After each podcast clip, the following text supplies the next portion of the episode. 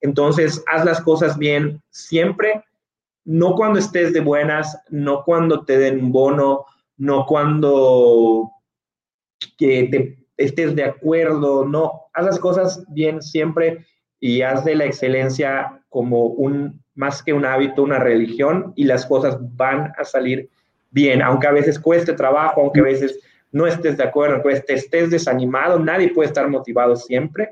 Eh, tienes que hacer de la excelencia, de dar todo una, yo, yo le llamo una religión más que un hábito, ¿no? Eh, para tener, y vas a tener éxito de manera irremediable e irrevocable. Quien te diga que hay palancas, quien te diga que hay recetas, que hay atajos, te está mintiendo, al menos de manera eh, sostenible no, no existen. Hola, bienvenidos al podcast de Godina Líder de la Industria, un recorrido por las historias de los mejores directores y gerentes de habla hispana, donde nos cuentan sus secretos para crecer y dominar la industria. Soy Ricardo Granados e iniciamos esta charla. Soy Ricardo Granados y hoy me encuentro con Carlos Valdés, quien es gerente nacional de mayoreo y, y distribuidores en JTI Hola Charlie, ¿cómo estás? Bienvenido. ¿Qué tal Ricardo? Muchas gracias por la invitación. Eh, muy bien, muy bien, acá a la expectativa de esta entrevista. Te agradezco mucho la invitación de nuevo. Sí, para conocer tu camino de, Godina, cómo lograste conquistar las ventas nacionales. Eres gerente nacional de JTI. Queremos saber cómo llegaste hasta allá, hasta arriba. Empezamos. ¿Quién es Carlos Valdés? ¿Cómo te describirías? Pues bueno, yo me escribiría, bueno, por empezar, eh, soy, tengo 36 años, eh, estoy casado, tengo, tengo papá de un, feliz papá de un bebé, de un niño, eh, de Dani, y casado con Ingrid. Y pues bueno, yo me escribiría como un buen amigo, como una persona que le gusta estar haciendo bromas, chistoso, apasionado de lo que hace en, en, en la vida personal y también en la vida profesional, eh, muy apasionado. Eh, esta parte eh, me ha traído cosas muy buenas, pero también pues siempre te, cuando las cosas no salen, no, no te trae la parte negativa de vuelta también, pero bueno, muy apasionado, pues bueno, también un entusiasta, si no eterno, porque no siempre se puede hacer, hacer así, lo he aprendido en, en los últimos años, pero sí me considero un, entusiasta, ¿no? Y, definitivamente lo tomo de los comentarios de las personas con las que he podido trabajar, con las personas con las que he estado y convivido mucho tiempo, que conocen la parte más positiva a ti, de tuya, y las partes no tan positivas o negativas, pues bueno, eh, apasionado, entusiasta, eh, motivado, eh, tratando de, de estar siempre buscándole el lado bueno de las cosas, también que valga la redundancia, un optimista. Y pues bueno, la verdad, eh, eh, una persona que le encanta a, lo que se dedica, eh, me, he desempeñado en el consumo masivo, especialmente, específicamente en el canal de mayoreo en México. Y realmente me fascina. yo te diría que, a una década de, la experiencia acá, hoy pues parece que fue ayer en 2010 cuando empecé a trabajar en, el canal, en consumo para marcas de consumo masivo, eh, que cuando estaba pues más chavito solamente ves en la, en la tele eh, o en los grandes en las grandes tiendas y es algo incluso aspiracional. Pues bueno, eh, pues a 10 años digo que me fascina el canal de mayoría, tengo muchísimo que aprender todavía. Y una de las cosas que todavía me ha fascinado o me gustó más en los últimos años eh, eh, la gestión de, gente, el, tema del liderazgo, eh, considero que es un arte, que quien diga que lo domina al 100 te estaría mintiendo porque creo que es un arte es un arte dinámico en encontrar el equilibrio constante siempre entre el, el micromanagement y el dar mucha libertad, entre esta parte de el, gestionar, el ser demasiado duro, demasiado suave, etcétera, ¿no? Y, cosas que solamente vas aprendiendo con la experiencia y es un camino pues lleno de temas emocionantes, y es toda una aventura, ¿no? Entonces, eh, como podrás escuchar, me, me gusta eh, principalmente estas dos eh, cosas que hago, que es, trabajar para consumo masivo, especialmente en mayoreo, y sobre todo gestionar gente, hacerlo a través de, de personas, liderar equipos. Creo que, que es una, una pasión, algo que no sabía que me iba a gustar tanto y definitivamente hoy disfruto eh, bastante. Sí, ahorita que mencionas el tema de liderazgo, si te dices líder, yo creo que no eres líder, yo creo que el tema de líder ese gana y la gente te, te, lo otorga, ¿no? Ya el que dice es que soy líder es que creo que no, creo que ese es, un título que, que, que, alguien te lo tiene que, que, otorgar y varias personas, ¿no? Creo que tu equipo es el primero. Oye, empezamos con las fáciles, Charlie. Eh, ¿Cuál es tu mayor fracaso y qué aprendiste de él? Pues bueno, eh, yo, es una pregunta difícil porque uno siempre trata de pensar más en lo positivo. Sin embargo, creo que en este, en este año a muchas personas nos ha, hemos encontrado la, la horma del zapato o, o, o, la dificultad eh, constante, ¿no? Eh, yo te diría que en este año podría, podría pensar que fue uno de mis mayores eh, fracasos que siento, en el cual eh, vivimos un proceso intenso de, de reestructura de personal, ¿no? Eh, teníamos una plantilla muy grande operando, todo parte del estilo, ¿no? creo que mi estilo viene siendo algo muy enfocado a todo el tema millennial, me tocó pues en esta parte, este cambio de, de, de mindset del líder eh, participativo, el líder empático, y he querido aspiracionalmente ser así. Creo que en buena medida soy, soy de esta manera, y creo que es positivo, ¿no? No, no pensaría que, que, es algo negativo, creo que es algo que te impulsa, que la gente te reconoce y que está muy bien, ¿no? Sin embargo, como decía al principio, ¿no? De tus mayores eh, fortalezas vienen también tus, eh, mayores eh, debilidades eh, también, ¿no? Y pues muchas veces tienes que entender lo que entendí al final de, de, este ejemplo que ahora te voy a contar o de esta historia, es que debes ser flexible en función a tu estilo, ¿no? Debes ser flexible en, en, que hay ocasiones en las que todo este argot del líder que escucha y el líder que, que es empático y el líder que entiende y el líder que tiene paciencia, etcétera, tiene que encontrar un equilibrio con, con la parte de ser mucho más eh, tajante para algunas cosas, mucho más decisivo, ¿no? Teníamos un equipo grande eh, que en buena medida, eh, en relación de costo-beneficio, no estaba dando desde tiempo atrás el nivel necesario para, para continuar, para preservarse, ¿no? son equipos en la parte de ventas, en el área de merchandising, en el área de, outsourcing, pues utilizas para el frontline estas, estas figuras y que sabes que todo el tiempo se van a medir con relación al break-even, con relación al punto de equilibrio, con relación a la rentabilidad, vaya las ventas, ¿no? O sea, te cuesta tanto y cuánto te genera. Al final del día eh, eh, es un negocio, especialmente figuras que están diseñadas para eso, para incrementar las ventas, para incrementar el sellout. Entonces veníamos ya de un tiempo atrás de un desgaste con el equipo en el cual veíamos venir, hoy estas figuras no están dando, eh, tal vez eh, no van a dar desde el mes uno, pero tenía que tener una tendencia ascendente, etcétera. Entonces, eh, he de decir que es un fracaso porque pude y tuve tiempo de llevar a, estos equipos, creo que fueron más de 30 personas, que tuvieron por este lado, de llevarlos a través de sus líderes, quienes a su vez me reportan a mí, de llevarlos a un mejor eh, destino, una mayor productividad y ser más tajante con mi equipo con esta parte, ¿no? Entonces, porque después, eh, sin saberlo, sin eh, aviso, tuvimos algunos cambios estratégicos que nos llevaron a tomar estas decisiones en conjunto, ¿no? Y que se hubieran evitado si tiempo atrás yo hubiera sido eh, me cuesta encontrar la palabra, ¿no? Pero más enfático, si hablamos de equilibrios, como te decía al principio, que esto es un arte, eh, se habla de la mano izquierda, creo que tengo mucha mano izquierda y a veces hace falta unos buenos derechazos definitivamente, ¿no?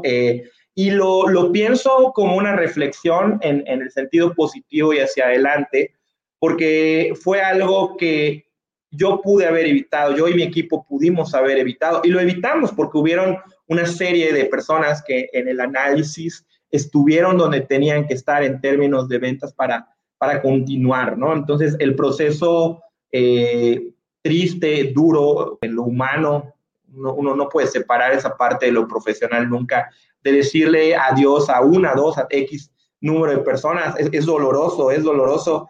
Eh, por muchos el proceso eh, en términos de, de, equipo, de recurso humano, pues más pesado que me ha tocado vivir, eh, del cual pues, definitivamente se aprende, pero la, el aprendizaje mayor, esto lo pudimos haber evitado, ¿no? Lo pudimos haber evitado haciendo cambios, siendo mucho más duro con esta parte, eh, porque al final esa dureza, y esta es la moraleja, se hubiera transformado en, en, ayuda, ¿no? O sea, dentro del marco de lo que siempre, y creo que a la fecha me mantengo y espero toda mi vida mantenerme firme de las cosas que uno no debe hacer, eh, sí, sí, definitivamente haber, haberme impuesto más, eh, ser mucho más tajante con este tema, nos hubiera ahorrado a todos, eh, pues ese, el, mal momento y este trago tan amargo que dimos. En términos de, de fracaso, el fracaso te enseña muchísimo, eh, y pues te diría este, ¿no? No, no, no, no es tu carta de presentación, no es algo que tienes en tu currículum, no es algo que publicas en tus redes, pero sí eh, definitivamente hay que hablar del fracaso y hay que darle vuelta a esto, porque, pues número uno, en un sentido motivacional no te define, lo que sí te va a definir es que cometas luego el mismo error, ¿no? Que te pase, eh, curiosamente yo decía a mi equipo como la canción, que tropieces con la misma piedra y con el mismo pie, ¿no? Entonces, eh, e, eso sí sería un fracaso, volver a equivocarte y, salir sin ningún aprendizaje de un proceso eh, tan complicado, tan, hasta cierto punto doloroso de, como este, ¿no?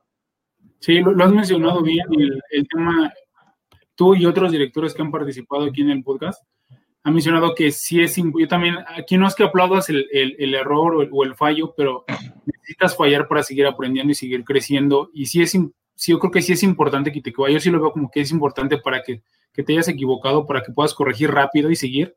Pero si te equivocas ya muchas veces en la misma situación, yo creo que ya es un tema un poquito más profundo, ¿no? Yo creo que es tema de actitud o de algo realmente no estás poniendo atención. Muchísimas gracias a la gente que está conectada. Si tienen preguntas para Charlie, al final de la, de la charla, con gusto, Charlie, ¿nos ayudas a responderlas? Correcto, claro. Eh, ¿Tu mayor triunfo, Charlie? Pues mi mayor triunfo, eh, de manera puntual, recuerdo, eh, lo dividía en dos, ¿no? Uno como un momento glorioso, que, que, es el que todo el mundo te reconoce y te aplaude, y Charlie, Charlie, esto, pues la verdad es que eso es muy agradable. Eh, siempre el, el, ego está presente, eso es súper padre. Y te diría, pues bueno, en, en mi trabajo anterior gané un, un concurso anual de ventas. Eh, eh, estaba muy, muy, un trofeo muy bonito que todavía tengo, del granito de la palomita actú, de oro, ¿no? El granito de oro. Entonces te ganabas una la nota y, y, el reconocimiento que, que, te vas dando cuenta que esto es bien importante, ¿no? Es un concurso anual, etcétera, y, y pues te, te certificaba como que al menos ese año eh, demostraste eh, ser el mejor, ¿no? Eh, reconozco esto como un gran triunfo. sin embargo, con el tiempo también vas aprendiendo que pues, no todos los triunfos son públicos y no siempre hay foros como, como, el, como tipo estadio en un lugar donde el ganador es y como el Oscar, ¿no? Y, y hay triunfos que, que te llevas más en un nivel de reconocimiento diferente, ¿no? Quizás más interior. Eh, te diría, eh, en esta última experiencia, eh, mi mayor triunfo es haber concretado el, el, alta o la presencia de nuestras marcas en todos los mayoristas de México con base cero. Fue una labor del 2017 al 2019 y definitivamente fue algo que yo pues me planteé, nuestro equipo, el equipo completo lo estuvo persiguiendo, se lo planteó y definitivamente llegamos a, a, este punto, a eso de febrero del 2019 y no hay una campana que suene y que te diga, oye, eh, lograste esto, felicidades, el cliente tal, el que te faltaba o los puntos de venta a los que te faltaba llegar.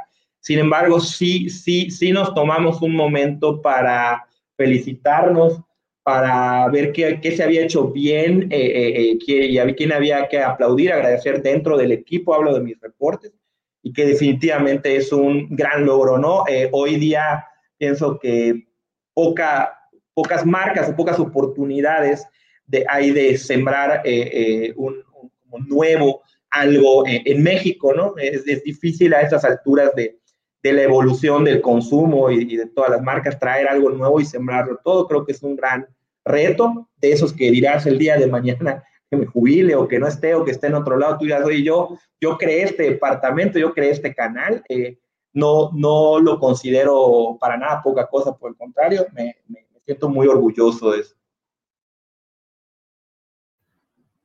Oye, el éxito para ti, eh, Charlie, ¿cómo lo definirías? Eh, es, es un tema de, de, mucho más interior. Eh, eh, yo, yo he pensado que hay momentos de la vida en los que los estereotipos o los estándares de éxito, el que tú quieras, profesional, personal, económico, están en el top y, y tú no te sientes un, el mayor ganador del mundo, ¿no? hay momentos en los que algo de esto pueda no estar bien, pueda no estar bien el trabajo, la economía, o, algún tema y tú te sientes eh, un ganador, te sientes feliz, te sientes contento. Entonces, en, este, en estos dos ejemplos eh, me llevan a decir que el éxito es una sensación interna en la que te sientes bien contigo mismo, te sientes, eh, eres consciente de lo que no has hecho bien, de lo que no tienes, pero te sientes satisfecho con el camino adelante y sobre todo eso te lleva a sentirte entusiasmado con, salir a, trabajar, a vivir, a hacer, a conocer, a lo que fuera.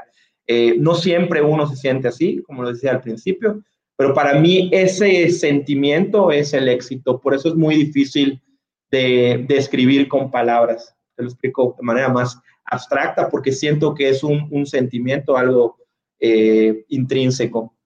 ¿Crees que actualmente eres exitoso? Actualmente es una pregunta muy difícil. Actualmente ha sido difícil sentirse exitoso. Eh, creo que esta, esta pandemia eh, nos roba energía a todos eh, muchísimo y hay pocos foros para decirlo. No, no te voy a usar como, como mi terapia, mi psicólogo, pero sí, sí para ser franco y decir que esto ha sido difícil, ¿no? yo estaba acostumbrado a un ritmo, yo te diría, de viajes, de campo, de a lo mejor 50% del tiempo y 50% me parecía perfecto, ¿no? El, abocarse casi en su totalidad por este lockdown, por esta cuarentena, a estar 100% eh, eh, home office, working from home working from donde sea, pero solo, eh, pues se te dificulta mucho, sobre todo que eres una persona sociable, que estás en ventas, que tratas con clientes, que tratas con el equipo, y siempre esto tiene una parte positiva eh, en términos de engancharte con el, equipo, estar enganchado con los clientes, llevarte con ellos. He sacado grandes amistades de ambos lados, eh, empresas, clientes, y realmente se extraña y esto lo hace muy difícil. Eh, y te diría que ha sido difícil sentirse así, ha sido intermitente en este año sentirme exitoso, pero pues bueno, es un compromiso mío y con los que están cerca de mí sentirme así más tiempo. ¿Y qué tipo de líder eres, Charlie? ¿Cómo te pues consideras? Eh, si, si, yo me quisiera describir de liderazgo, eh, te diría brevemente que no soy. No, no, definitivamente no soy un gurú. Creo que abrimos con esa parte de, de, de la entrevista diciéndote, bueno, que esto te lo da los años, aunque quizás me vea más grande, tengo 36 años. Eh, y, y sí, sí creo tener aspectos muy positivos porque me gusta, porque me lo han dicho, porque me siento cómodo, porque me siento bien siendo líder. Y creo que mi, liderazgo es, eh, pues esta parte, como te decía al principio, millennial, eh, del tipo, eh, pues bueno, comprensivo, buscar ser más que un líder, un jefe, basado en la confianza, basado en la motivación, basado en la empatía y, y basado sobre todo en tratar de ser un habilitador de la gente, ¿no? Eh, si concibes tu liderazgo como que eres un supervisor, creo que eso no es correcto. Si concibes tu, tu liderazgo como que es el jefe y tiene que hacer lo que tú te digas, no, tampoco es correcto. Lo que sí me es correcto es, y me siento cómodo con eso, es verme como un desarrollador eh, eh, de personas, ¿no? Habilitar, desarrollar a la gente y desarrollarte tú a través de los demás. Creo que este es el estilo de liderazgo con el cual me siento cómodo y el cual he ido, he ido madurando con el tiempo. la experiencia previa a esta me, me ayudó mucho porque me estuve enrolado en la difícil eh, asignación de tener éxito a través de los demás sin ser su jefe. Eh, en, mi anterior posición hace ya más de tres años, casi cuatro.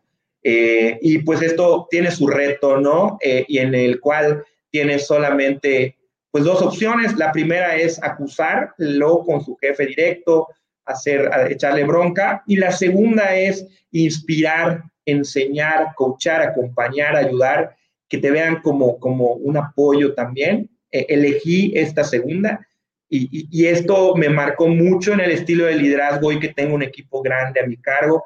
Me marcó porque entendí eh, que, que, por ahí va y busqué y he buscado y seguiré buscando eh, ser ese clase de líder que siempre quise yo tener, ¿no? O sea, si, si mi jefe me trata bien, me, trata de una manera, confía en mí, yo tengo que retribuirlo de la misma manera o si me gusta que me traten así o si me gusta que confíen en mí, que me reconozcan, que hagan todo esto, eh, pues me inspira para, es, mi punto de reflexión, ¿no? Oye, esto que estoy diciendo, de la manera en la que la estoy diciendo, eh, ¿te gustaría a ti, Charlie, que hablaran así, que te trataran así? Y pues muchas veces esas preguntas son las que te ayudan a tomar decisiones acerca de cómo ser y cómo no ser.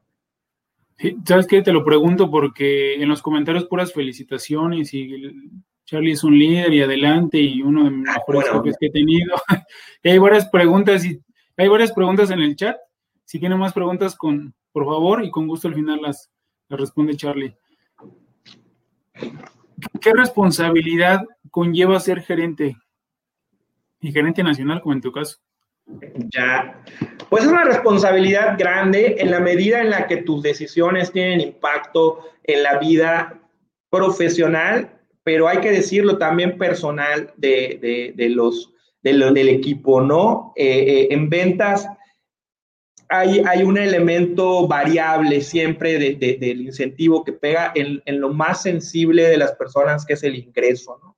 Entonces, en, en la parte comercial, que es donde me he desenvuelto, y me desenvuelvo hoy, tienes además de, lo que tendrían eh, los gerentes de finanzas, de, la logística, lo que sea, esa parte que considero es muy importante y tienes que ser consciente de lo importante, que es no, no, no sentirte eh, responsable culpable que alguien no ganó su bono, no, pero sí, sí saber que todos están peleando por esto, ¿no? Por, por tener una mejor calidad de vida, por tener un mejor ingreso, por llevarse todo el bono, eh, eh, etcétera, eh, mes con mes, año con año, como fuera que, que fuera el esquema. Entonces, en esa medida recae el tamaño de responsabilidad sobre la parte que logras ver, ¿no? Y adicional, te imaginas todas las implicaciones que puede tener en la vida de las personas cuando tú en el mismo ejercicio ves hacia ti mismo y dices, pues bueno, oye, si, si, si, me promueves, si me dan ascenso, si me gano un bono, si no me lo gano, tiene un efecto en mi familia, en mi esposa, en mis hijos,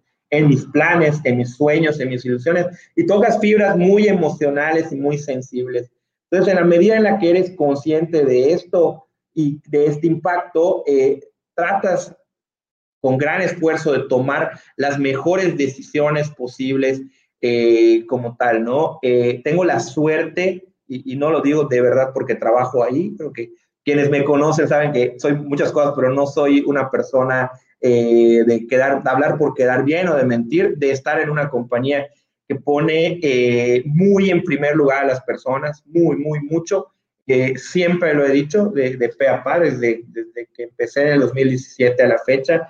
Eh, te sientes orgulloso y dices, realmente yo no puedo hacer menos de lo que el estándar, la cultura dice porque creo que un buen jefe, un buen líder, te puede potenciar esta experiencia. Eh, JTI es una gran empresa, entonces ser un buen líder, no sé, esto vale 10 la empresa, por decir un número. Entonces yo lo puedo potenciar para que en el engagement de la gente, en la sensación de la gente, no valga 10, valga 15.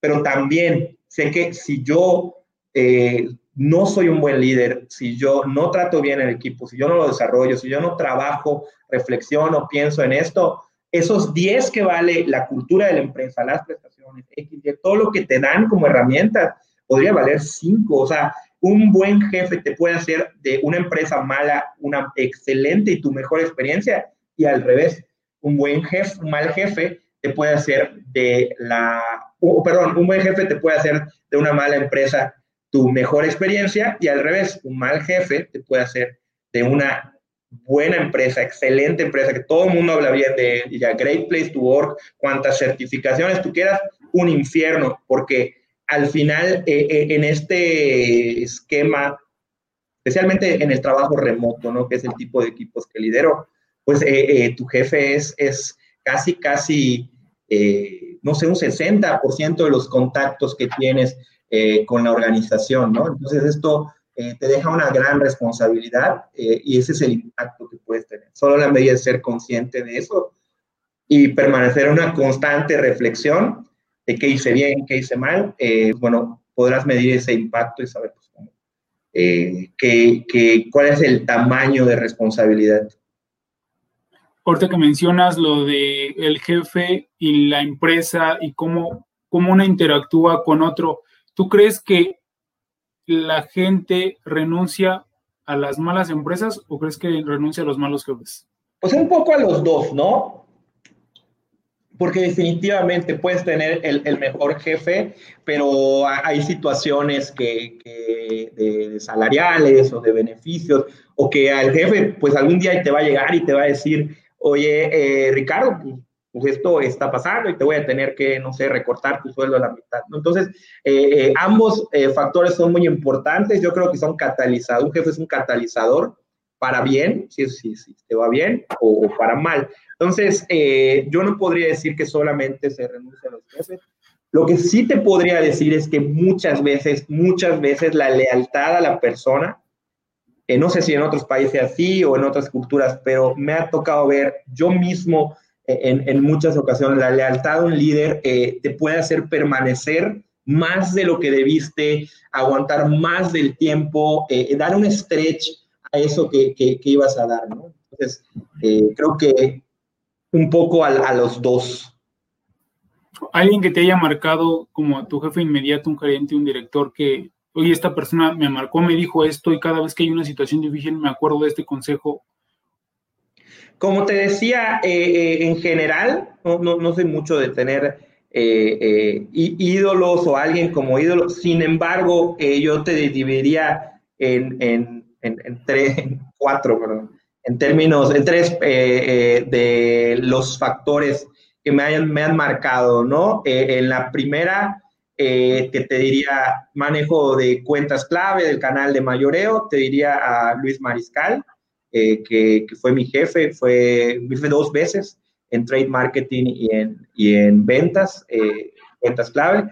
En, en, ese sentido, ¿no? No, no, eh, como todo, eh, hay partes con las que me identifico, partes que no, pero sobre todo temas en ese sentido, pues 100% me inspiraron. en el tema de estrategia, eh, es decir, 100% la, la, la, mente más brillante en ese sentido para mí ha sido Edgar Arenas, que fue director de, de, Canal de Mayoreo en la empresa anterior donde estuve.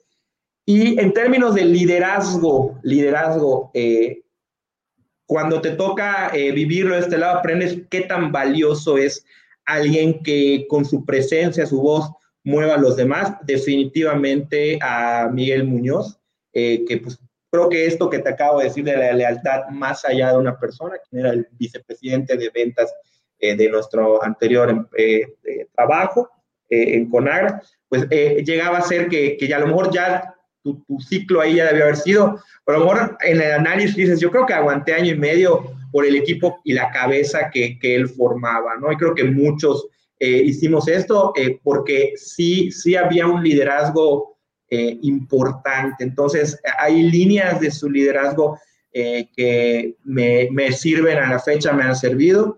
Hay líneas de la estrategia de, de, este Edgar Arenas que te platico, gran amigo a la fecha, que me guían, me, me, sirven, son mis bases, etcétera. Y, de, y hay líneas de la parte de cuentas que que me ayuda y recuerdo de, de, Luis Mariscal, quien también es un gran amigo y si está escuchando le mando saludos. Si no, se lo voy a mandar para decirle que le tiré una flor. Sí, ya cuando esté, le puedes mandar la liga de, de Facebook o, la liga de Spotify. Claro eh, oye, ¿cómo construyes eh, un equipo de trabajo? Pues mira, eh, tuve la oportunidad de construir uno desde cero, creo que también es algo que no, tiene, no, no, no han tenido la oportunidad, inclusive desde el reclutamiento, por motivos diversos, así fue eh, en la mayoría de las personas actuales, actualmente ya no, pero definitivamente eh, tienes que pensar en, en, en dos eh, factores, en la parte técnica, el conocimiento técnico para reclutar, para traerlos, y también la parte de, compromiso, entusiasmo, y sobre esto y sobre la construcción, tienes que trabajar en muchos elementos, ¿no? En eh, cada persona tiene una manera distinta de ser. Eh, en este medio, en este, en este mercado, en el canal, he pensado que hay dos escuelas, la, vieja escuela, esta gente que le tocó eh, contar inventarios en las bodegas, sin sistemas, y tenía grandes niveles de relacionamiento con personas, con los dueños, etcétera, y todo, eh, que ha cambiado a la nueva escuela que trae más data, que trae más analítica, que trae, eh, eh, le dicen de manera coloquial la máquina, el número, etcétera, y que para esto pinta es la evolución que ha tenido como muchas otras, otras áreas, ¿no? Entonces, tienes que reconocer las bondades de ambas partes, porque ni, ni el feeling sin, el, sin la data es positiva, ni al revés, ¿no? Entonces, en el equipo siempre va a haber gente así, gente diversa, gente con mucha experiencia y que la otra parte no la tiene tan fuerte, o gente muy numérica, muy analítica, con grandes skills, habilidades técnicas, pero que no tiene gran experiencia, que eso te lo dan los años y todo. Entonces es tomar es cada, la parte, las mejores partes de, de la gente para lograr el objetivo en conjunto y sus debilidades con el tiempo reconocerlas, eh, ponerlas sobre la mesa eh, eh, como, como algo que todos tenemos oportunidades y trabajarlas en conjunto, ¿no? en la medida que vayan trabajando eso, es la materia prima para lograr los proyectos, lograr los avances y es la, la materia prima que metes a una maquinaria de sistemas de trabajo, de formas de trabajo, ¿no? si no en ventas es muy fácil que te pierdas, que te desordenes, que no lleves un orden, que no lleves y que te atrases con temas administrativos o que se te olviden cosas, porque pues sí tienes muchas cosas que hacer de, fuentes diversas, internas y externas. Entonces, tienes que tener sistemas de trabajo. Entonces, en conclusión, yo te diría que por un lado tienes a el factor humano, el, eh, trabajar con lo mejor de las personas y en conjunto ayudarlos a desarrollar eh, eh, mejor a desarrollar sus oportunidades. Todo esto es como la gasolina, meterlo a la maquinaria con sistemas de trabajo, con sistemas de trabajo. Eh, lo que no se le da seguimiento no se logra, pero ese seguimiento tiene que ser ordenado. Creo que a mí me, me, me, hacen muy bien esto de los sistemas de lunes hacer esto, viernes hacer esto, cada determinado tiempo que sean casi de manera religiosa, ¿no? Cuesta implementarlos muchísimo, muchísimo. Ordenar en ventas es, para cualquier persona que le dé servicio a ventas, sabrá que, no es lo más eh, sencillo por la naturaleza de, las actividades, pero definitivamente este orden eh, te ayuda a, a, trabajar mejor y no estar trabajando todo el tiempo bajo bomberazos, bajo mándame esto, nito para ahorita, oríllate en la carretera, esa, eh, empiezas a este tipo de cosas que no le ayudan a, nadie y definitivamente no es la mejor manera de formar equipos. Sí, la, rutina te libera, ¿no? Si tienes un eh, plan eh, diario, semanal, yo creo que te libera muchísimo. ¿Qué ves en una persona en una entrevista de trabajo que te gusta? Que dices, esta persona sí puede entrar a formar el equipo que estoy buscando. Mira, eh, sí te diría el conocimiento y, el entusiasmo, eh, eh, que hagas clic, pero en el tiempo y en esta, estos últimos años no confío mucho en las entrevistas y en la parte de, de ventas, te diré gente pues que se sabe vender muy bien. Y gente que no, no, yo, yo siempre he dicho que soy muy malo para las entrevistas, eh, siempre lo he dicho toda mi vida. Eh, y eso no quiere decir que yo sea malo, ¿no? O al revés, si eres buenísimo, que eres muy bueno. Eh, trabajamos bajo el esquema de, de, assessment, de verte en la realidad como eres. confío muchísimo, he llevado las mejores sorpresas y siempre hay un margen de error de creer que contrataste a la persona para algo y, no, o sea, no, nada, nada de estos procesos son perfectos, pero hablando del margen de error, lo hemos reducido muchísimo con esto, ¿no? Hay gente que en las entrevistas fue, ¿sabes qué? Me lo quiero llevar ya contratado ahorita. No, y al revés, gente que no, eh, no, no se desempeña muy bien, porque puedes tener un mal día. Eh, recuerdo mucho, mucho, mucho, la primera persona que contraté eh, acá en JTI, llegó a la entrevista llorando, se le murió un familiar entonces, ¿qué clase de entrevista iba a tener, no? O sea, definitivamente aplaudo que haya llegado y no me haya cancelado, pero definitivamente no hicimos clic en, muchos aspectos. Eh, pero bueno, luego viene el assessment, entonces, ¿qué es lo que sabes? ¿Qué es lo que traes? en la vida real, en, lo más posible, no puedes saber en la vida real, en algo muy parecido a la realidad con, con los skills, con las capabilities que estás buscando que tenga la persona y te diría hoy, pues bueno, esta, este ejemplo es una de las personas claves en el equipo, eh, eh, ya, ya hoy cumplió casi tres años con nosotros. Entonces, eh, creo, creo, creo que es mi perspectiva, no, no, no sé qué opine la gente de recursos humanos, no, no soy muy bueno en esto, pero en términos de pragmatismo, a mí me ha dado muy, mucho mejores resultados.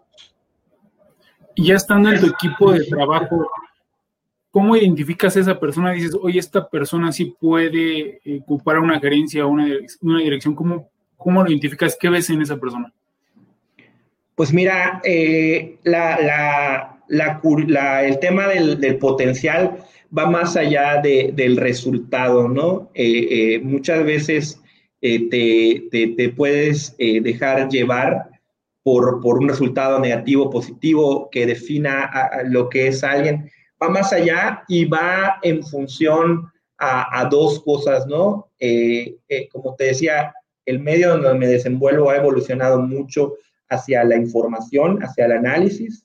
Este, esta capacidad de tener tanta información disponible, inventarios, Celaucelin, eh, información de mercado, el precio, que etcétera, tanta información, saber concretarla, sintetizarla y utilizarla para, para actuar es lo que eh, de una u otra manera en esta profesión te va a llevar a tener potencial o, o no necesariamente, eh, al menos en mi perspectiva, que no, no, no, creo que sea la universal.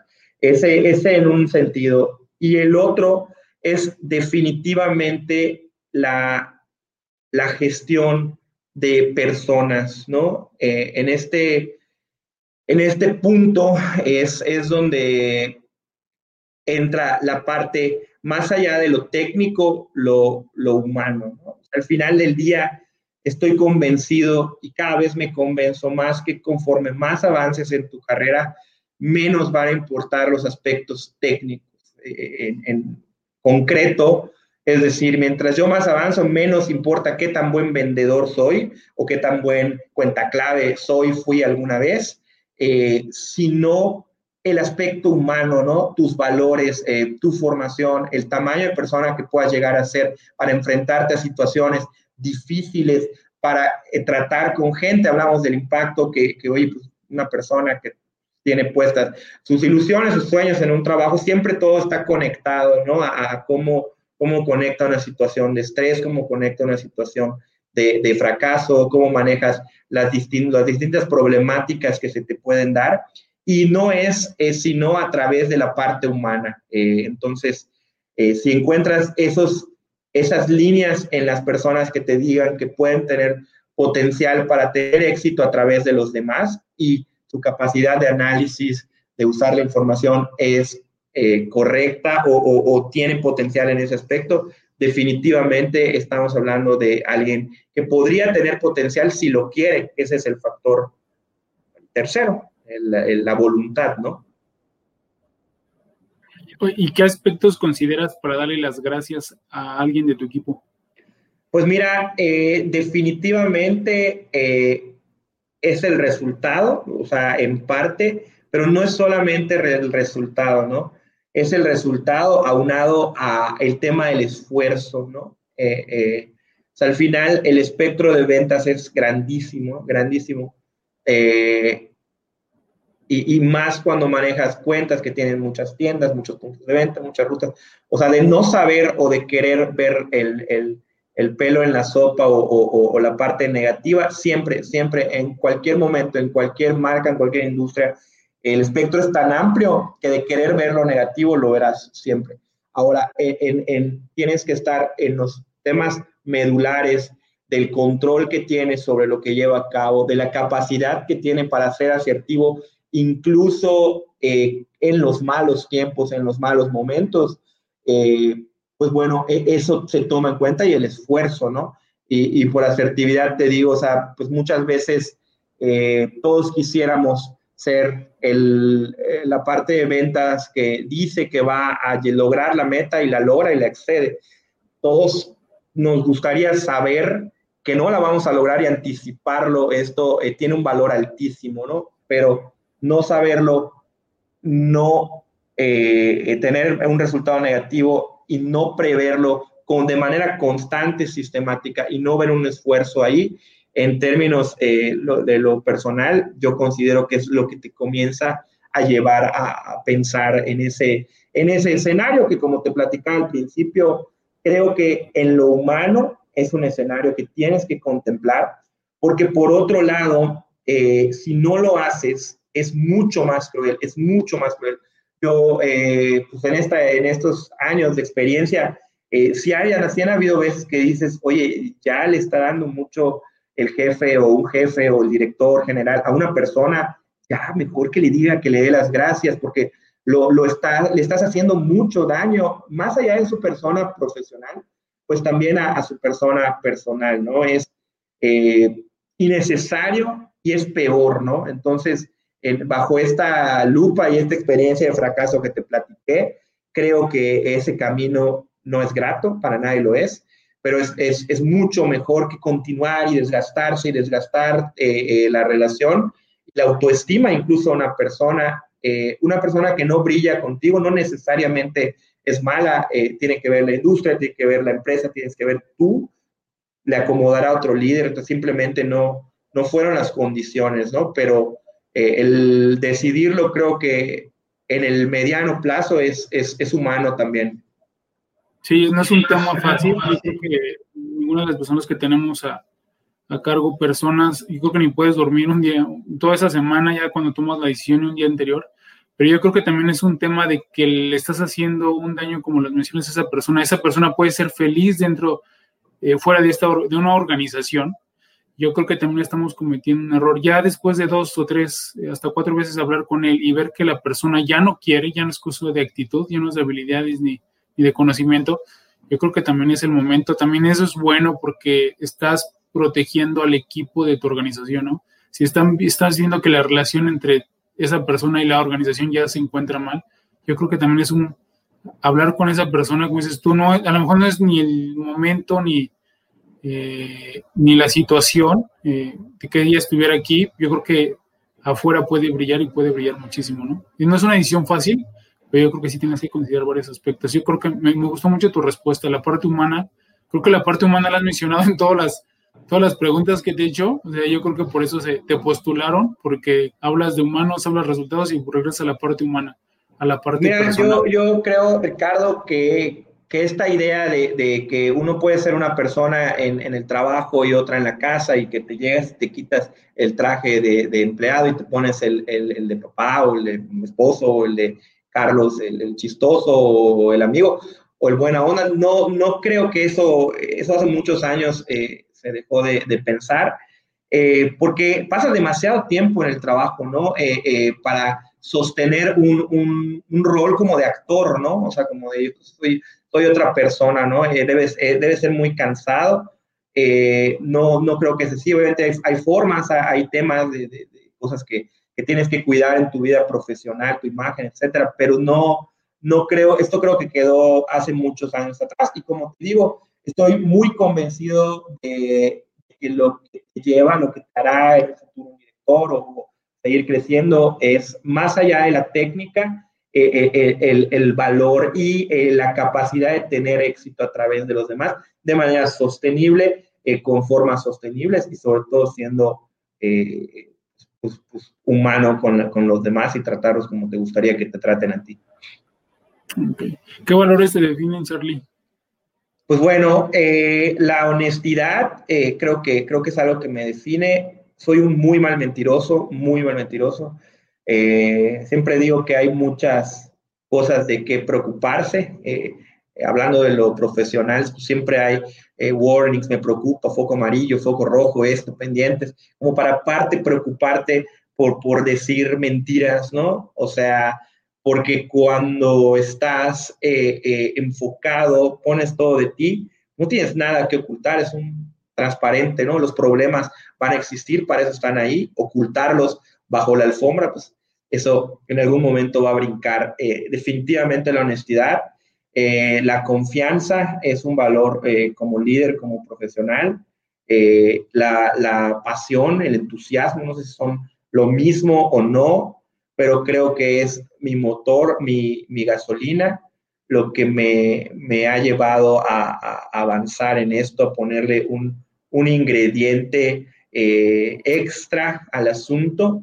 Eh, creo en el valor del sacrificio. Eh, últimamente no está muy de moda porque pues, todo este, este rollo, onda de las nuevas generaciones, millennial, mi generación, pues habla mucho de esta parte de, de, de la calidad de vida que está muy bien y también he trabajado mucho en eso y me, y me encanta. Sin embargo, creo que el, sacrificio y el valor de, de sacrificar eh, algo en aras de algo mejor, o sea, dejar de hacer algo en aras de algo mejor, pues definitivamente eh, me ha dado frutos en la vida, es un valor con el cual me acomodo. Si quieres más, si quieres crecer, tiene, significan horas extras, significa un esfuerzo, ha significado en mi vida eh, profesional mudarme, estar solo, estar lejos, hacer eh, y ha dado resultados, ¿no? Eh, si lo viera bajo la otra, la otra pauta de no, pues mira, sabes que ya son seis, o X, o Y, o no voy a mudar, o voy a hacer X, pues bueno, hubiera sido incongruente con mi deseo de, de crecer pues a través del esfuerzo, ¿no? hablo acá, Siri. ¿Cuál es tu mayor miedo, Charlie? Mi mayor miedo, eh, pues bueno, yo creo que sería, si te hablo de lo profesional, te diría definitivamente es eh, el, el, tomar una decisión eh, equivocada que, que pase de alguien, de una persona, en este caso alguien de mi equipo, y que me pues me haga tronarlo de alguna forma, que tenga esto una, una, pues digamos, una connotación en su vida personal, ¿no? O sea, como que, como dañarlo de alguna manera, ¿no? Creo que es algo que, me da miedo, aunque puede parecer exagerado, pasa, ¿no? O sea, hay, hay jefes malos que, que, marcan a la gente y que, pues de una u otra forma, pues esto es, me da mucho miedo alguna vez caer en esto, ¿no? ¿Qué buscas en una organización para trabajar en ella? Ahorita hablando de valores, de equipos, del crecimiento, del sacrificio que has dado durante toda tu vida y por eso estás donde, donde has llegado. ¿Qué buscas en una organización para estar en ella, para seguir creciendo? Pues que comparta eh, tus valores esenciales, muchos de los que había, eh, te acabo de comentar, eh, que se preocupe por las personas, que tenga una preocupación genuina por esto, ¿no? Eh, en el argot empresarial hay muchos statements, ¿no? Manifiestos de, nosotros creemos en las personas, esto. Eh, esto no, no es real hasta que no se vea que la empresa haga dos cosas, ¿no? En congruencia a cualquier acción, destine recursos y tiempo. Si la empresa destina recursos y tiempo a fomentar el valor de la honestidad, a ir eh, con una política anticorrupción, anti no sé qué, eh, un tema de, de cualquiera del cual, del cual se diga comprometido, lo demuestre de esta manera, pues bueno, e, e, es, es algún lugar donde me sentiría muy cómodo de trabajar y, buscaría estar ahí. ¿Y tú por qué dejarías una organización? ¿Por qué has dejado las organizaciones donde has estado? ¿Por crecimiento o porque crees que ya no has tenido la oportunidad de, de trabajar? Por crecimiento, eh, eh, en buena parte, en buena medida, eh, por crecimiento y pues también no, o sea, creo que son ciclos que, que se cumplen. Eh, eh, les, dice la, la, gente que tiene más experiencia que estos ciclos con el tiempo se han acortado, ¿no? Hoy, hoy decir, hoy tengo 10 años en un trabajo, pues no, es una eternidad y estás estancado o así. creo que antes era diferente, pues pensabas verte jubilado en una empresa y había gente de 10, 15, 20, 20 tantos años experiencia. Entonces, yo creo que hoy los ciclos se han acortado en la función en la que tú sientas que estás aprendiendo y aportando a la vez y sientas que hay un futuro para ti ahí, ¿no? En la medida en la que dejas de sentir eso, es momento de, de, buscar o no te sientas cómodo. Lo peor que te puede pasar es no estar a gusto eh, con toda la retribución que recibes. Y cuando hablo de retribución, no me refiero solamente a la parte económica, ¿no? Me hablo de este famosísimo salario emocional, eh, a, el, qué tan enganchado te sientes o desenganchado, el no estar conforme con todo esto y continuamente continuar, eh, eh, creo que es algo negativo en, en términos de tú como tu honestidad con la empresa y contigo mismo sobre todo sobre todo contigo mismo, ¿no? Entonces, eh, pues bueno, creo que eh, es, es, lo, que, lo, que yo, lo que yo pensaría eh, en términos de tomar la decisión de no estar, ¿no? Hace rato mencionaste que tuviste la oportunidad de crear un equipo nuevo y ahorita estamos platicando de por qué, de que habías salido de organizaciones para, para crecimiento propio. Cuando llegas a una organización nueva, ¿cómo logras que el equipo que ya se encuentra en ella, llevando varios años, conociendo procesos este, y todo lo que se tiene que saber en el puesto, llegue Charlie y le diga, oye, pero ¿por qué le voy a hacer caso a Charlie si yo llevo más que tiempo que él y yo le voy a tener que enseñar todo? ¿Cómo logras que entren a tu forma de trabajo y a tu liderazgo? Pues mira, definitivamente eh, tomaría algo de lo que te dije hace un momento en eh, tomar la parte positiva de las personas, ¿no? Eh, la gente que tiene muchos años en un puesto tiene mucho, mucho que aportarte. Eh, soy, soy de esta idea, ¿no? Entonces, a la medida en la que tú le hagas, les hagas ver y sentir que puedes aprender de, de ellos, de tus colaboradores, ¿no?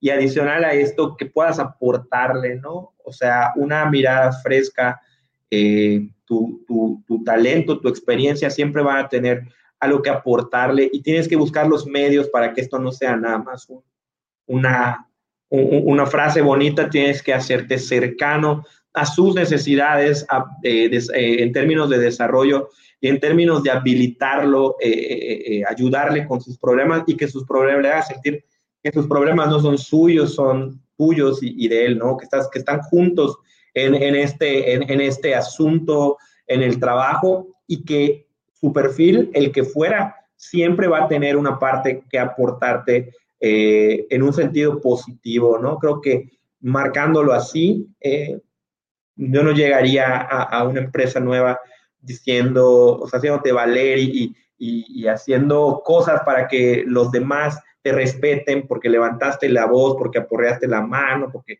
hiciste algo así. O sea, no, no, no, no, insisto, no va con mi personalidad, no soy así en la vida real, eh, no tendría por qué ser diferente, ¿no? Y también pensaría que las personas con las que quiero que, colaboren no tendrían, no esperarían esto de mí para hacerme caso, ¿no? Entonces, eh, o para, digamos, ganarte el, famoso respeto a través de, este tipo de herramientas. Oye, esta pregunta la he hecho a los, eres el primer gerente de ventas que, que participa en la charla y a los otros directores les he preguntado, gerentes, directores, que cómo ayudan desde su posición a las ventas, porque sin las ventas, pues no hay organizaciones, o sea, es el oxígeno.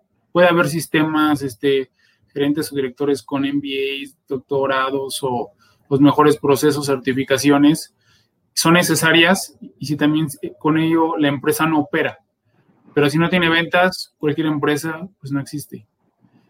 Desde tu posición, ¿cómo ves o cómo, qué respuesta has tenido en el soporte del staff de las otras áreas y cómo te llevas o cómo ha sido la relación con las demás gerencias, con operaciones, con logística, con la parte de marketing? ¿Cómo llevas esas relaciones y cómo ves desde tu punto de vista las ventas hacia la organización? Pues mira, esto que comentas es súper importante, ¿no? Siendo eh, no el al que ayudas, sino al que, al que ayudan o al que dan soporte eh, eh, como staff, ¿no? acá, en, en, términos de mi estilo, va mucho de lo que te platicaba al principio, ¿no? Cómo, cómo haces que las personas te, te ayuden, colaboren contigo sin ser su jefe, ¿no? Ese es el reto de, de, las áreas de staff, ese es el reto con las áreas de soporte, ¿no? Y, y, siempre habrán eh, eh, departamentos, situaciones o personas que no, no quieran colaborar, entonces tienes que, que ser muy sabio para saber cómo abordar esto y, y por dónde, ¿no? Eh, creo que es un problema de cualquier organización, es algo normal y creo que una de las grandes capacidades del manager es jalar a las áreas de soporte para que giren alrededor de, de, ella, de, de, ventas, ¿no? No al revés, ¿no? No, no, no que seas tú quien vaya así, ¿no? Entonces, esto, esto también es, es un arte porque tiene, hay mucho de, de PR, hay mucho de política, hay mucho también de entender el, objetivo de ellos, entender sus KPIs como si fuera un cliente, es un cliente en cierto punto, como para entender qué, qué les duele y qué tiene que cuidar, cuidémoslo juntos, cuidemos sus indicadores en ese sentido, ¿no?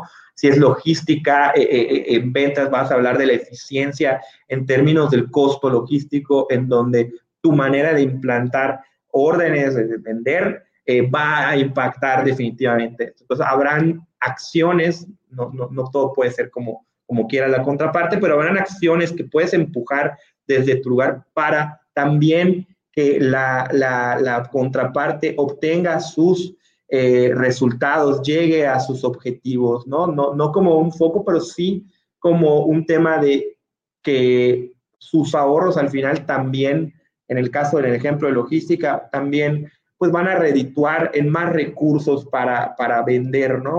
O sea, es un ciclo también, ¿no?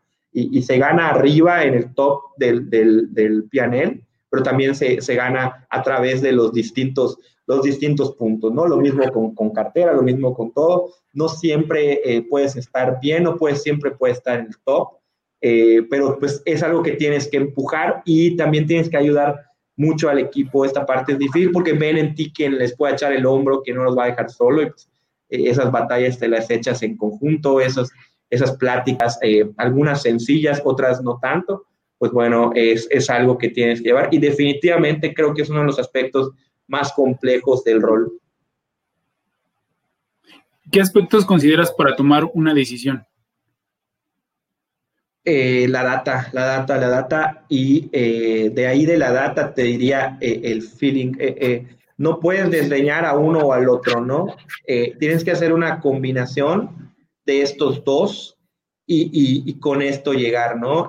A, una, a, tomar una decisión, ¿no? En lo que hacemos, en donde lo hacemos, hay cierto gap o, o ciertas áreas, un blackout de información en donde tienes todavía que tomar muchas decisiones eh, sin tener toda la información o la información más actualizada posible, ¿no? Esto te lleva a indagar de fuentes eh, como lo que te dice el cliente, cómo va su negocio, del campo que ves, etcétera, y lo más importante, el input del vendedor, ¿no? O sea, siempre va a haber un experto en, en términos del pipeline O sea, nadie debería ser más experto que la persona de Baja California Norte o de Mérida o de, o de Chiapas o donde fuera. El experto experto es él y si está ahí, tienes que escucharlo, ¿no? Eh, eh, no, no, no, imponer a X, imponer Y. Sí cuestionar, porque es tu rol también cuestionar, pero tienes que escuchar eh, mucho a, a, las personas que son las especialistas de ciertas áreas, ¿no? Cuando no hay datos, sobre todo. ¿Crees que la amistad existe en el trabajo y si crees que existe, la recomiendas?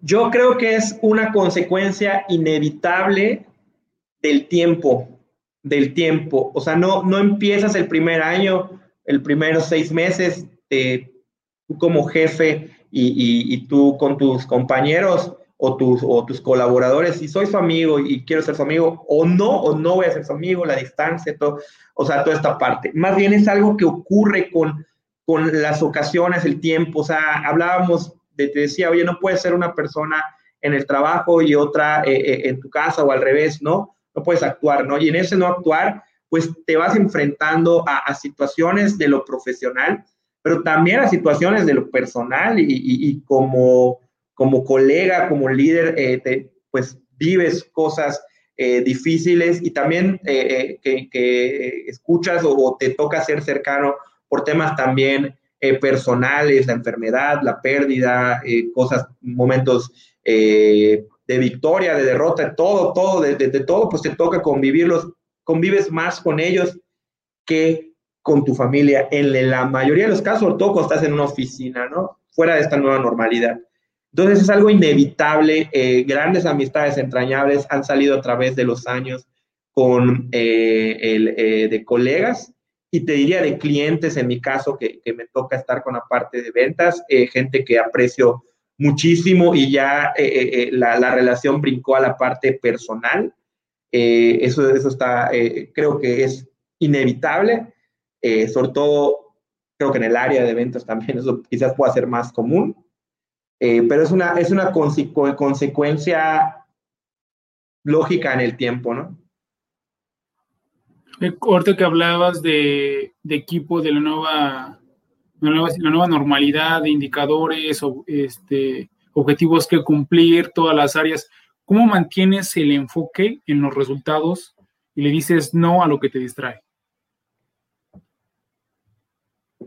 Pues mira, ya, ya en esto del trabajar remoto, eh, home office, working from home, ya, ya traíamos experiencia, eh, el, reportar de manera remota, el trabajar de tu casa, ya, ya lo venía haciendo. Te diría que una mitad de esto, una buena parte ya lo venía haciendo. De hecho, tiene año, más de año y medio que, que cambié mi lugar de residencia, eh, me dieron la oportunidad de regresar a, a, Yucatán con el mismo scope, con el mismo espectro, en lugar de estar en la oficina. Entonces, traigo un poco, mucho de, de avance en esto, ¿no? Y en otras asignaciones he estado a distancia y me ha tocado eh, eh, trabajar con gente que está en otros lugares a distancia.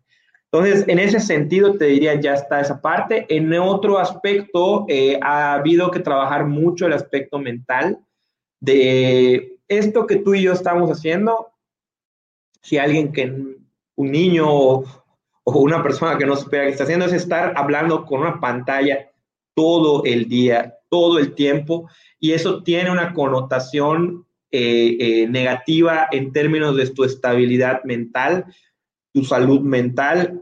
Eh, soy un fiel creyente desde el principio de la pandemia que la crisis más fuerte. No va a ser ni la económica ni la de salud, es la crisis de conciencia, la crisis de salud mental, porque esto no se habla mucho, no tenemos la cultura, etcétera, Entonces, en esa connotación, con ese grado de dificultad, lo que tienes que hacer es mantenerte a flote, buscar escapes, buscar terapia, buscar dar la vuelta por tu casa, hacer un poco de ejercicio, eh, y desintoxicarte de todas las cosas que te ponen nervioso y que te alteran eh, esto, ¿no? Yo te platicaba al principio que desde hace mucho tiempo busqué un sitio donde trabajar aparte de la casa. Me fascina estar en mi casa, me fascina estar con mi bebé que está creciendo.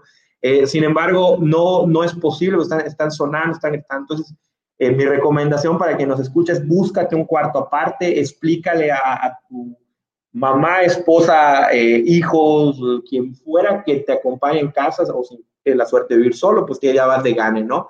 Pero explícale que es, es, es, es tu trabajo, no existe, te moriste, estás fuera, no se cuida una emergencia, ¿no? Porque te ven ahí, ¿no? Eso me pasaba antes, ¿no? Te ven ahí cuando vivía con mis papás, eh, cuando no, cuando estaba en la casa, te ven ahí, pero no estás ahí realmente, ¿no? Y, y creo que las cosas hay que hacerlas bien. Eh, también platicar al principio, eh, cuando estoy en el trabajo, trato de no responder mensajes personales, porque no, soy muy, digamos, eh, no soy multitask como muchos hombres, entonces me desconcentro muy fácilmente. Quien me conozca sabrán que soy la persona más, más fácil de desconcentrar, pero al revés también, en, en, en lo familiar, es muy fácil que una llamada, un, un tema fuera del horario me lleve de vuelta al trabajo en lo mental. Entonces, eh, te pasa que no estás ni aquí, no estás ni allá. Y todo eso te afecta y te hace más difícil el, el trato con el equipo, todo. Entonces, tienes que ser consciente de que es una etapa muy retadora en ese sentido para todo el tiempo estar jalando hacia atrás, estar buscando, oye, ya llevo ocho horas, diez horas viendo la pantalla, me voy a dar una vuelta, me voy a refrescar, voy a platicar con, con, con alguien o simplemente eh, descansar la mirada para, para estar mucho más fresco como estarías en la vida normal, como era la vida normal antes de esta etapa eh, tan surrealista que nos ha tocado vivir. Ya pasamos un, a otra parte de la entrevista. Dicen que los líderes son lectores los líderes son eh, lectores. ¿Tus tres libros favoritos y por qué los recomendarías? Pues eh, el tema de, de, profesional liderazgo, los siete hábitos de la gente altamente efectiva de Stephen Covey. Eh, este libro me marcó desde muy chavito. trabajé en Cinépolis y, y, nos dan capacitaciones de estos muy, muy chavitos. creo que es como estudiante, de hecho. Y me encantó el tema. se me hizo cosas muy aplicables y cosas que te hablo de 15, 20 años atrás, eh, y pues que definitivamente hoy todavía son súper válidos. Es un libro que ha hecho muchísimas ediciones. Eh, el tema de, hay un libro que se llama eh, Compromiso Excepcional en español, que es de los Marines y, su compromiso y cómo todo lo que ocurre bajo tu, digamos, tu mando, tu responsabilidad, lo que tú haces es tu responsabilidad, lo bueno, lo malo, lo que sale bien, eh, si fue culpa de un reporte, si fue culpa de alguien, siempre pudiste haber algo. Así es un poco de la mentalidad de los Marines acerca de que ellos son los responsables de, de todo, los aciertos, los fracasos, y habla mucho del equipo también y cómo ellos eh, eh, este, esta, este tema de, del equipo lo, lo llevan a, a, un, a, un, extremo, ¿no? y ya además del tipo personal y todo esto, sí me gustan mucho los libros de desarrollo personal. Te diría, me gustó mucho el del monje que vendió su Ferrari. Eh, me gustó mucho El Alquimista. Hay muchos memes de los libros de Pablo Coelho, creo que es bueno, a mí me gusta mucho. Eh, y, me lo, lo, leí en momentos eh, en los que estaba muy, muy solo, muy lejos de mi vida y me gustó muchísimo, sobre todo por la frase que dice que todo el mundo entiende las cosas hechas con pasión el idioma de las cosas hechas con pasión. Todo el mundo habla el idioma de las cosas hechas con pasión. Ese me fascinó. Eh, creo que esa frase eh, me, me, me, encanta. No tengo tatuajes, pero si me hicieran tatuaje me lo, haría, me lo haría con esto porque me ha marcado mucho en la vida. Todo el mundo habla el idioma de las cosas hechas con pasión. ¿Una película favorita? Eh, ah, definitivamente todas estas de ciencia ficción Star Wars, eh, Harry Potter, todo lo que me lleva a un universo aparte de eso. ¿Porque te desconecta o porque alguna película en particular te haya dejado algo o solamente es por...? Porque me, me desconecta, efectivamente, ¿no? O sea, la, las, la ciencia ficción Harry Potter, El Señor de los Anillos, eh, Star Wars, eh, el superhéroes, es un universo aparte de cosas imaginarias, ¿no?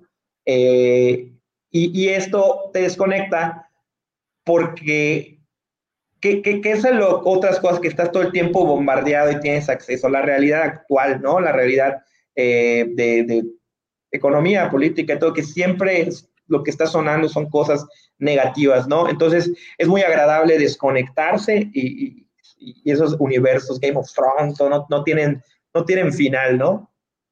La precuela, la, la secuela, eh, etcétera, etcétera, etcétera. Entonces me gusta mucho eso.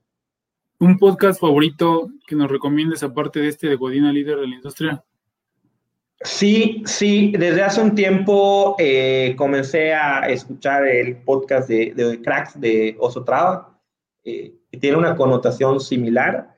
Eh, me encanta. ¿Cómo te mantienes con la, al día con las nuevas tendencias y las nuevas formas de trabajo? ¿Hablas de lo digital? De lo digital, ¿cómo, cómo te mantienes las nuevas actualizaciones, formas de trabajo, eh, tendencias, vectores de cambio? Pues mira, eh, creo que esta etapa te lo te hizo mantenerte sí o sí, eh, definitivamente. Entonces, pues bueno, es, es tratarte de mantenerte actual. creo que la línea de reflexión correcta para esto es que lo que haces hoy o lo que hiciste hace un año o la forma en la que lo hiciste no necesariamente eh, va a aplica hoy o aplicará mañana. Entonces, eh, es, es, tratar de buscar siempre maneras novedosas de hacer las cosas. ¿no? Eh, el entorno es muy cambiante, te digo, esto nos llevó a ir mucho más rápido hacia la transformación digital, sí o sí, te guste o no, creas o no, fue. Y, y pues bueno, vamos todos, algunos con unos pasos adelante, otros con unos pasos atrás. Y pues bueno, definitivamente hay que estar siempre buscando nuevas maneras de hacer las cosas. ¿Cómo compaginas tu vida laboral, familiar, de amigos y tiempo para ti? Pues bueno, eh, definitivamente con la línea que yo te platicaba hace un rato, eh, tratar de crearte hábitos que te ayuden a esto, ¿no? Eh, no creo mucho en la voluntad, ni siquiera en, la propia, de decir, yo quiero tener más amigos o yo quiero tener más tiempo para mí o yo quiero eh, ser más ordenado, tener más calidad de vida, ¿no? O sea, te haces hábitos como esto de buscarte un sitio para trabajar, como tener un horario de trabajar, o sea, en este esquema no es que tengas un horario de entrada y salida, pero el, el tener un horario de entrar y tratar de salir en ese horario también ayuda mucho. El darte un descanso a la hora de la comida, el, el poner el celular en silencio, esa hora que comes es muy bueno, allá aprendes que nadie se murió, nada se quemó si no contestaste el teléfono y luego devuelves las llamadas. Son cosas que vas aprendiendo y vas poniendo en práctica, ¿no? Y te digo, sobre todo a mí en lo personal, yo veo que hay gente que está muy feliz conviviendo con amigos y resuelve, responde un correo, te manda un mail. A mí me cuesta mucho trabajo, porque en ese momento que mande el correo voy para ahí. Entonces, el conocerme a mí y el saber cómo funciono en ese aspecto es lo que me, me ayuda, ¿no? Y eh, antes de la pandemia, pues te diría ver, ver, amigos, juntarse, etcétera, ir al gimnasio, eh, tratar de hacer todo esto, nadar, etcétera, deportes, pero pues ahorita no hay mucho de eso. Hoy se ha vuelto todavía más retador, ¿no? ¿Tienes una rutina para iniciar el día con energía? No sé, hacer ejercicio, como meditación, no sé si lo haces diario, si desayunar con tu familia, meditar, leer. Pues mira, he sido intermitente con el ejercicio, te mentiría si te digo que no.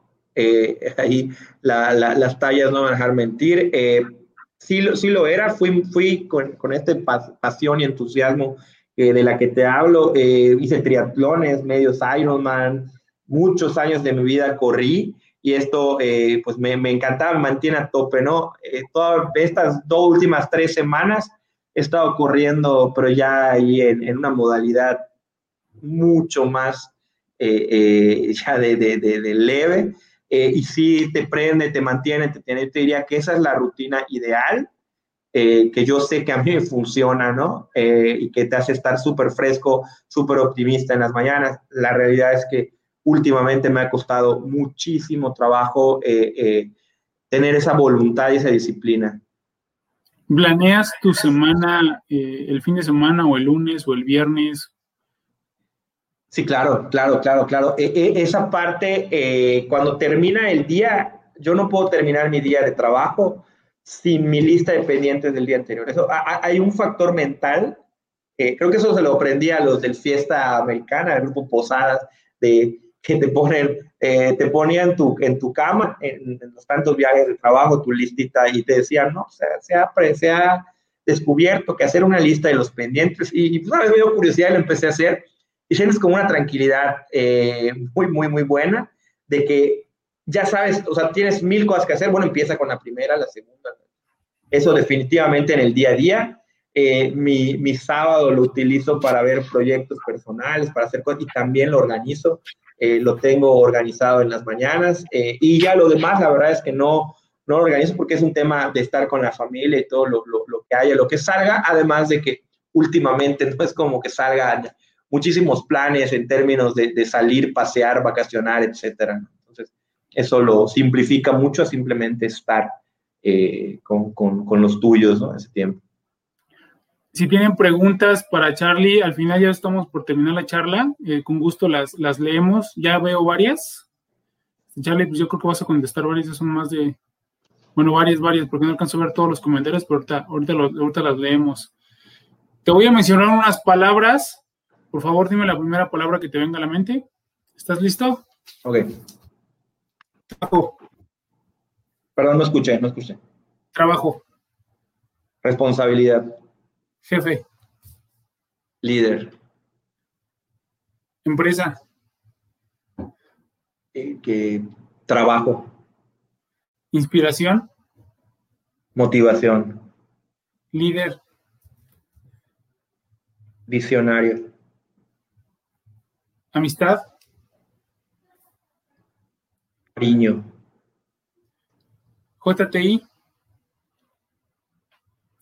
Buen lugar para trabajar. tres, pero bueno, no vino una sola. Eh, Futuro. Eh, ilusión. Empleado. Eh, responsable. México. amor. COVID. Eh, complejidad. Complejo. Soporte, raíz, por raíces. Soporte. Conagra Brands. Escuela. Innovación. Inteligencia. Equipo soporte. Pues muy buena respuesta, Charlie. la última, ¿qué consejo le darías a los jóvenes que están saliendo de la universidad y aquellos que están en una organización y quieren escalar dentro de ella, quieren ser jefes, gerentes, directores? ¿Qué consejos les darías? Pues bueno, a los jóvenes que están en la universidad, eh, que busquen experiencias de trabajo, que, les hagan aterrizar lo que están viendo. Eh, tuve la, muy buena suerte de empezar bien por ahí porque trabajé toda la, carrera, si bien por necesidad. Creo que fue un, gran acierto porque sabrán, y, de broma se dice que egresado con tres años de experiencia se pide, existe, existe esa descripción de puesto eh, y bueno, te toca hacerlo a veces, ¿no? A veces puede ser posible, tal vez no los tres, pero a lo mejor uno. Y aterrizar lo que estás viendo en la escuela eh, te va a ayudar muchísimo, ¿no? Eh, el 70% de lo que aprendes se basa en la práctica, si no, se te va. Entonces, definitivamente es mi consejo. Y para la gente de las empresas que quiere, que quiere escalar, no hay una receta no hay una fórmula secreta, ¿no? Eh, el, esfuerzo siempre paga, creo que es, mi, es, la frase, y, el esfuerzo bien hecho, ¿no? El esfuerzo hecho con, con alegría, con entusiasmo, con optimismo, eh, con, transparencia, eh, es, es, el que al final del día, tarde o temprano, paga. y que siempre alguien te está viendo, ¿no? no, no en un sentido negativos, sino que te vas a sorprender. Eh, eh, yo me he sorprendido mucho en la vida de cómo clientes, compañeros del medio, esto es como medio, eh, de repente te recomiendan y dices, ¿en qué momento me iba a imaginar que me iba a recomendar esta persona? el trabajo que tengo actualmente lo tengo gracias a un gran amigo que nunca trabajó directamente conmigo, pero me veía trabajar, era del grupo, todos no, trabajamos muy poco tiempo juntos eh, como colegas, pero pues él era director de otra área, ¿no? Entonces, eh, cuando me iba a imaginar que, yo, o sea, las cosas pasan así, entonces haz las cosas bien siempre, no cuando estés de buenas, no cuando te den bono, no cuando que te estés de acuerdo, no, haz las cosas bien siempre y haz de la excelencia como un, más que un hábito, una religión y las cosas van a salir bien, aunque a veces cueste trabajo, aunque a veces no estés de acuerdo, aunque estés desanimado, nadie puede estar motivado siempre. Eh, tienes que hacer de la excelencia, de dar todo una, yo, yo, le llamo como una religión más que un hábito, ¿no? Eh, para tener, y vas a tener éxito de manera irremediable e irrevocable. Quien te diga que hay palancas, quien te diga que hay recetas, que hay atajos, te está mintiendo, al menos de manera eh, sostenible no, no existen. Eh, eh, pues bueno, es lo que yo podría decir en mi, en mi experiencia como consejo a estos dos grupos, a los estudiantes y a la gente de las, em, las empresas que ya están laborando. Sí, ahorita, con tus palabras recordé la, la, definición de disciplina, hacer lo que tienes que hacer aun cuando no lo quieras hacer. Exactamente. Lo de la excelencia, eh, dicen que, que, lo bueno es enemigo de lo excelente, ¿no? O de la excelencia.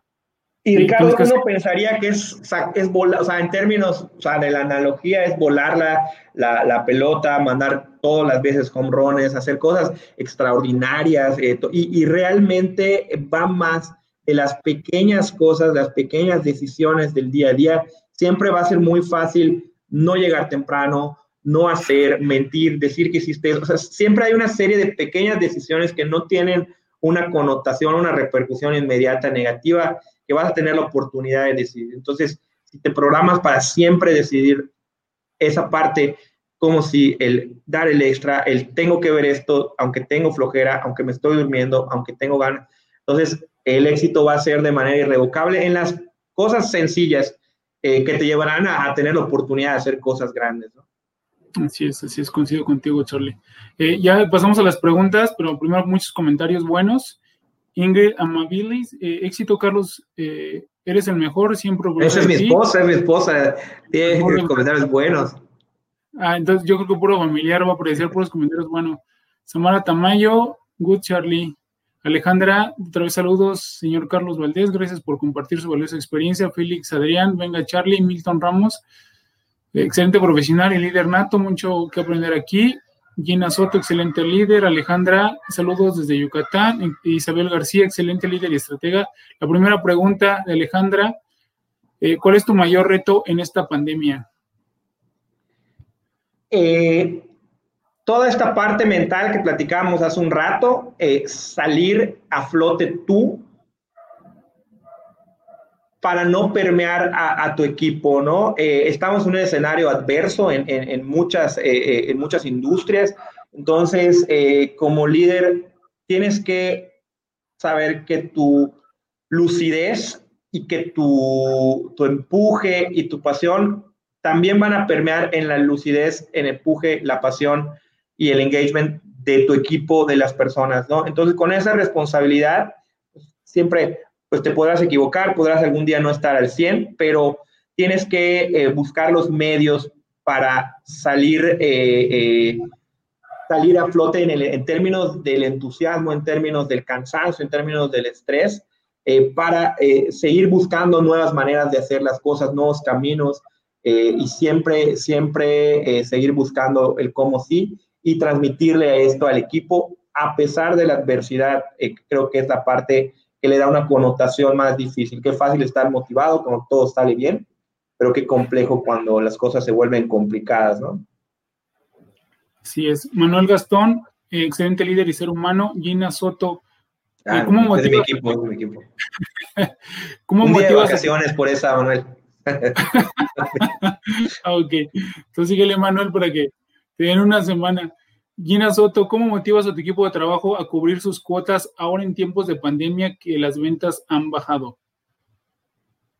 Mira, eh, creo que eh, el, el, el, rol de, del ejecutivo eh, de, ventas, se tiene que entender como alguien que, también da certidumbre de lo que está ocurriendo, ¿no? De manera asertiva y de manera cuantitativa, ¿no? Es decir, esto que decíamos en un principio, ¿no?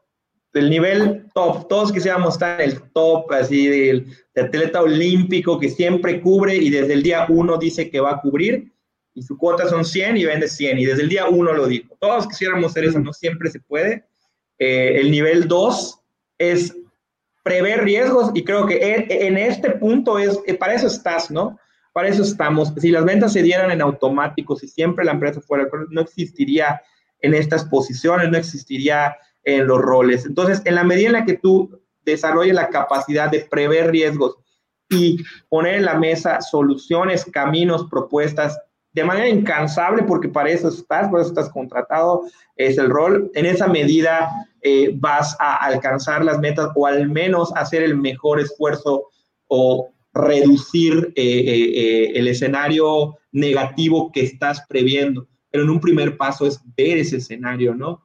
a nadie le gustan las sorpresas, ni en ventas, ni en finanzas, ni en logística, en nada, ¿no? Entonces, muchas veces no siempre puedes ser paloma de buenas noticias, a veces te toca ser ave de mal agüero y decir que las cosas van mal, y también eso es parte de...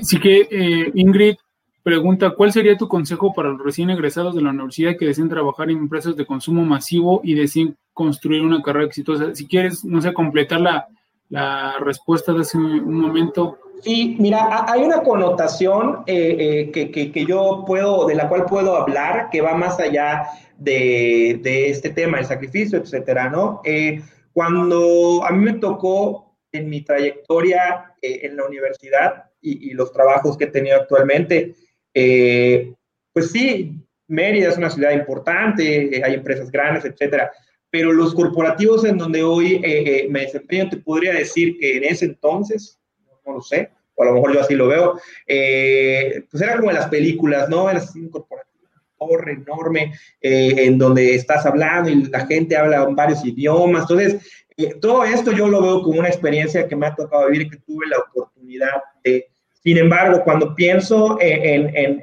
términos de la probabilidad, no es algo muy abierto para la gente que no vive en la Ciudad de México o en Monterrey o si acaso en Guadalajara, ¿no? Entonces, en una primera instancia, el camino de acceso se llama outsourcing, se llama trade marketing en estas posiciones de frontline de trabajos remotos que se buscan en comandos de trade, en posiciones de promotor, vendedor sombra, supervisor, etcétera, es el, es el camino el, número uno. Y el número dos es, si quieres avanzar, tienes que estar abierto a mudarte. Desgraciadamente hoy todo tiene que ver eh, con eh, Ciudad de México. Quizás la pandemia eh, pueda divergir en esto. Quizás la pandemia sí rompa, lo veremos en el futuro, el hecho de que ya no tengas que vivir en una u otra determinada ciudad. Pienso con, con ilusión que así podría ser, porque eso es bueno para, para todos, no solo para mí pero no lo, no lo sé, o sea, no tengo la bola mágica de RH y de la cultura de las compañías, pero pienso que son esas dos de manera muy concreta. El camino son posiciones de trade marketing, tipo merchandising, tipo X, tipo Y, eh, sobre todo cuando estás empezando a estudiar, ¿no? Y, de ahí el saber que habrán uno o dos puestos de las empresas grandes de todo lo que ves en, en tu en tu alacena, eh, en, no sé, en Coahuila, en, Baja Norte, Baja Sur, no hay más, no hay mucho más. Entonces, es por ahí el camino bajo esas dos líneas. Félix Adrián pregunta, de manera profesional y personal, ¿qué es lo que más te apasiona? Lo que más me apasiona es eh, la, la parte del canal de mayoreo, la interacción con clientes, con el medio, extraño mucho cuando habían eventos, expos, convenciones, etcétera. Eh, está muy padre, eh, me gusta mucho, siempre he sido una persona muy sociable y lo comenté hace un rato, he sacado incluso amistades personales. Eh, me apasiona porque en este camino de ventas te debes a, los clientes, ¿no? Entonces, una cuando has tenido alguna vez un buen comentario de los clientes de manera directa o indirecta, o una recomendación de trabajo, creo que es así la estrellita o sea, la, medalla más padre que te puedan poner, porque eh, es, es, es, un gran reconocimiento a tu labor y, pues bueno, pues eres ventas y, es la parte de los clientes, como que es la, el cauce lógico en términos de reconocimiento eh, y es, es, lo que más me apasiona. Julián eh, Cámara pregunta, muchas felicidades Charlie, me consta haber visto la dedicación y pasión que le has aplicado a cada uno de los proyectos que te han llevado hasta donde hoy has llegado. Ricardo Valdés Pérez, así es liderazgo. Eh, Mito Ramos pregunta, Milton, perdón, ¿cuál es tu consejo para empezar a construir relación con tus clientes y cómo abrir camino? Muy buena pregunta. Mira, yo siempre, a, algunas, a muchas veces a mi equipo actual le digo, eh, si alguno de mis ex compradores me está viendo, eh, escuchando, es que tú tienes que ser un problema menos, ¿no? En el sentido de que te pones en el lugar de la persona y dices, oye, este cuate se echa a otros 50, 20, dependiendo de las organizaciones, pero más o menos por ahí de proveedores, ¿no? De distintas cosas.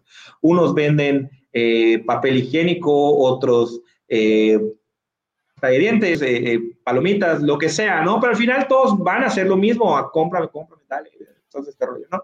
Entonces, todo va en un sentido de cómprame, págame, catalógame, haz, ¿no? Entonces, e, en ese aspecto de, de ellos, eh, lo primero que te tienes que plantear es cuáles son sus KPIs, por qué los miden, por qué los va a regañar su jefe, qué le van a pedir, o sea, qué lo va a tener estresado, molesto, frustrado, y cómo tú te conviertes en un aliado en el corto plazo y en el mediano y largo plazo en un problema menos, ¿no? O sea, está la lista de los 50 los que les tienen que pedir algo o, o regañar o molestar o bajarlos y lo que sea. Entonces, que tú estés constantemente fuera de esa lista, creo que es eh, check, palomita, y, te lo van a reconocer siempre. La verdad, la gente con la que he trabajado en lo personal y, ahora de manera indirecta, cuando haces eso, te lo reconoce. Eh, y, pues bueno, sobre todo también diría como regla en un sentido negativo, nunca mientas, no mientas. O sea, eh, en ventas hay una parte anteriormente, antiguamente,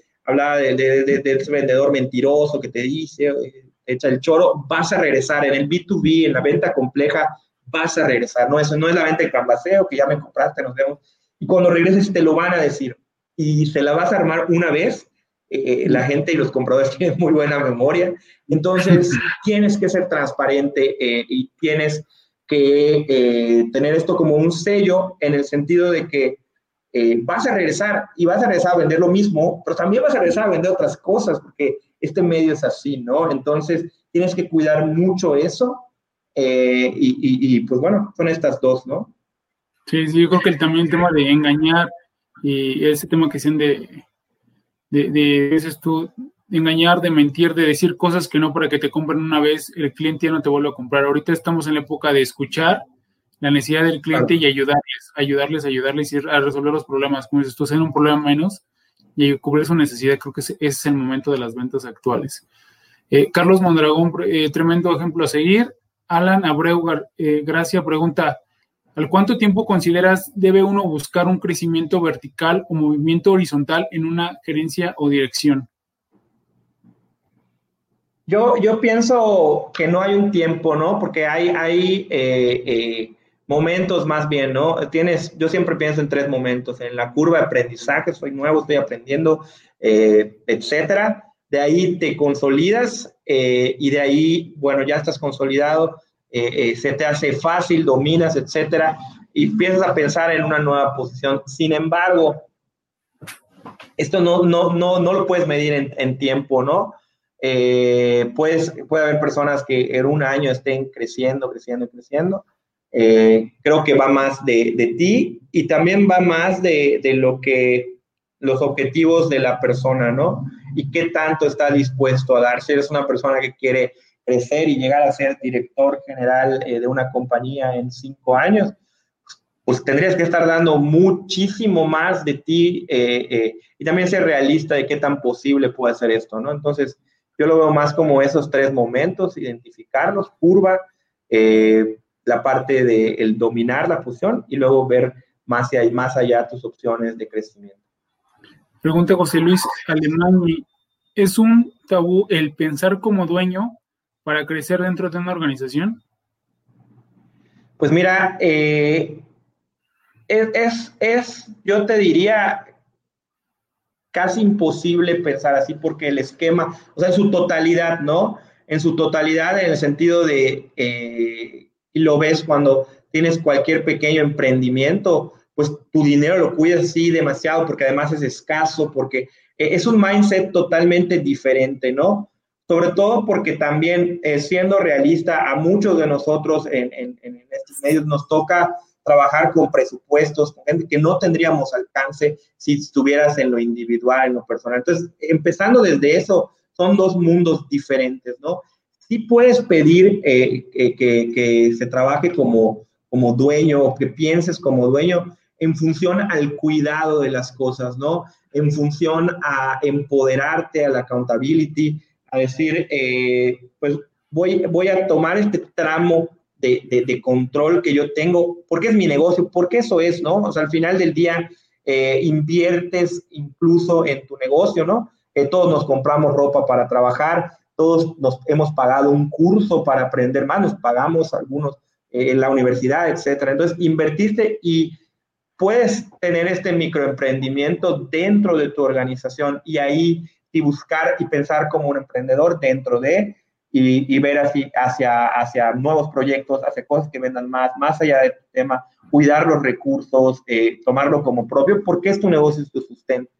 Pero el, el espectro del emprendedor al espectro de las empresas, sobre todo las grandes empresas, yo pienso que a veces son dos mundos totalmente distintos, eh, en el cual el mejor director no necesariamente va a ser el mejor emprendedor y el mejor emprendedor no necesariamente va a ser un buen director en una empresa.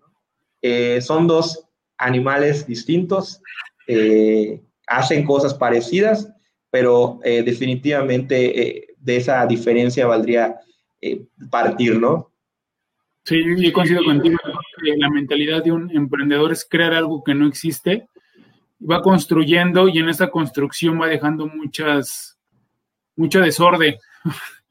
Y entonces llega el director a poner orden y para, para, eso un director necesita un equipo de trabajo y, y, que le ayuden al emprendedor para que él siga construyendo y el equipo siga fortaleciendo para explotar la organización. Yo creo que eh, sí son, son, son, se parecen, se parecen mucho, pero yo creo que sí hay un cambio de mentalidad. Y no sé si también esa pregunta se refiere a, a creer que si te haces como dueño del negocio, sí es bueno cuidar, seas dueño o no, cuidar los recursos pero que se veas más como un equipo, donde un equipo, si uno no, si el defensa no le pasa el balón al del medio y el del medio delantero, pues nunca va a haber un gol, ¿no? Más bien es un equipo que, que hay alguien afuera que lo está coachando, pero todos necesitamos de todo, ¿no? Yo creo que es más importante. Y creo que ahí hay una similitud en como manager a como emprendedor, en el sentido de que hay un peligro y un riesgo, que es el mindset de que nunca Nunca nadie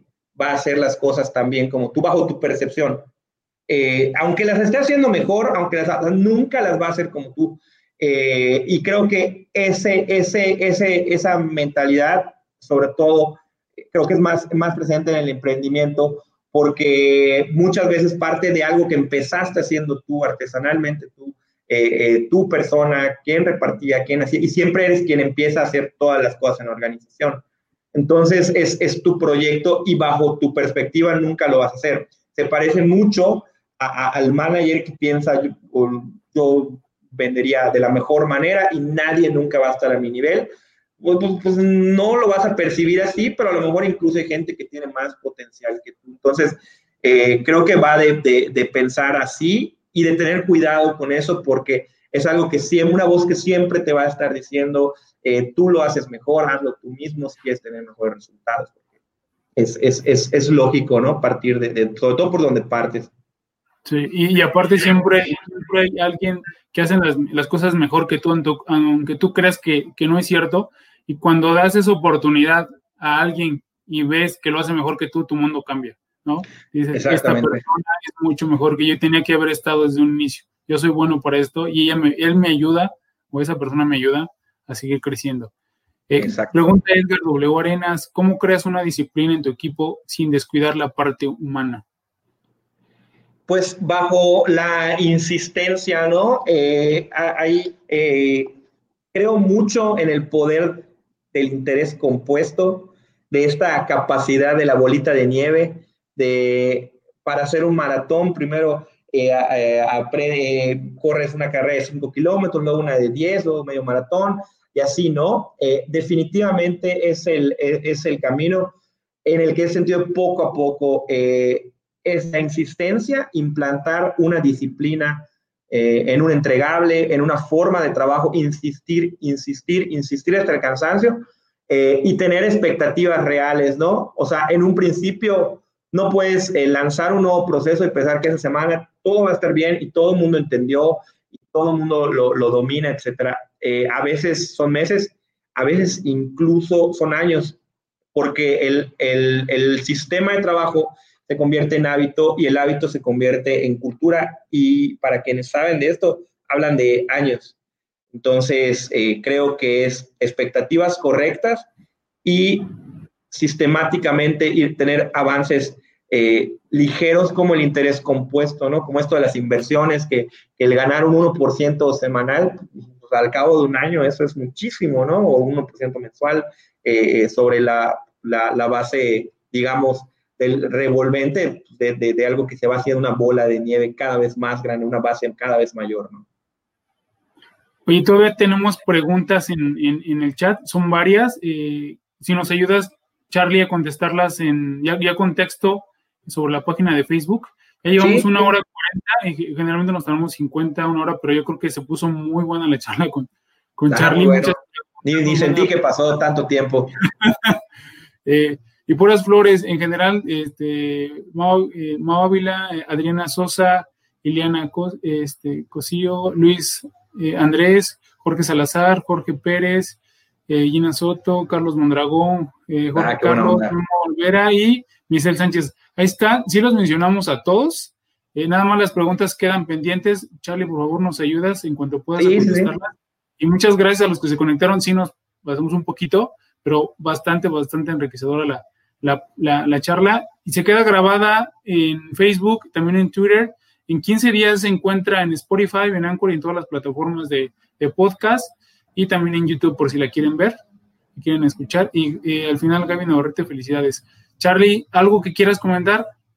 No, eh, la verdad eh, está, eh, te felicito, Ricardo. La verdad es que es una idea muy padre, es una experiencia muy diferente. Creo que en, en, en, la industria en general no, no es como que todo el mundo tenga, todo el tiempo uno tenga la oportunidad de, de contar sus experiencias. Gracias por acompañarnos en este podcast. Esperamos que te haya inspirado para crecer dentro de tu organización que alguien, Soy Ricardo Granados. Hasta la próxima. Algo de esto y que le pueda servir en su, en su vida profesional. Y pues la verdad es que te agradezco mucho la oportunidad. Charlie, yo creo que es una, creo que es, no sé si es uno de los dos o tres este, charlas que se han alargado más. Yo también te quería seguir preguntando y te pregunté aparte de, lo que tenía, en, digamos, como la lista de preguntas y, lo, y las preguntas que iban saliendo en los comentarios, me interesó mucho tu, parte de ventas, la parte de liderazgo, la parte de cuidar la, la, empresa, la organización, los objetivos, pero nunca olvidando la parte humana y eso, eso me encantó muchísimo. Esa es una de las cosas también que fomentamos aquí en, el grupo. Este, y pues muchas gracias eh, a los que se conectaron otra vez y muchísimas gracias Charlie y nos vemos la próxima semana. Hasta luego. Adiós, gracias.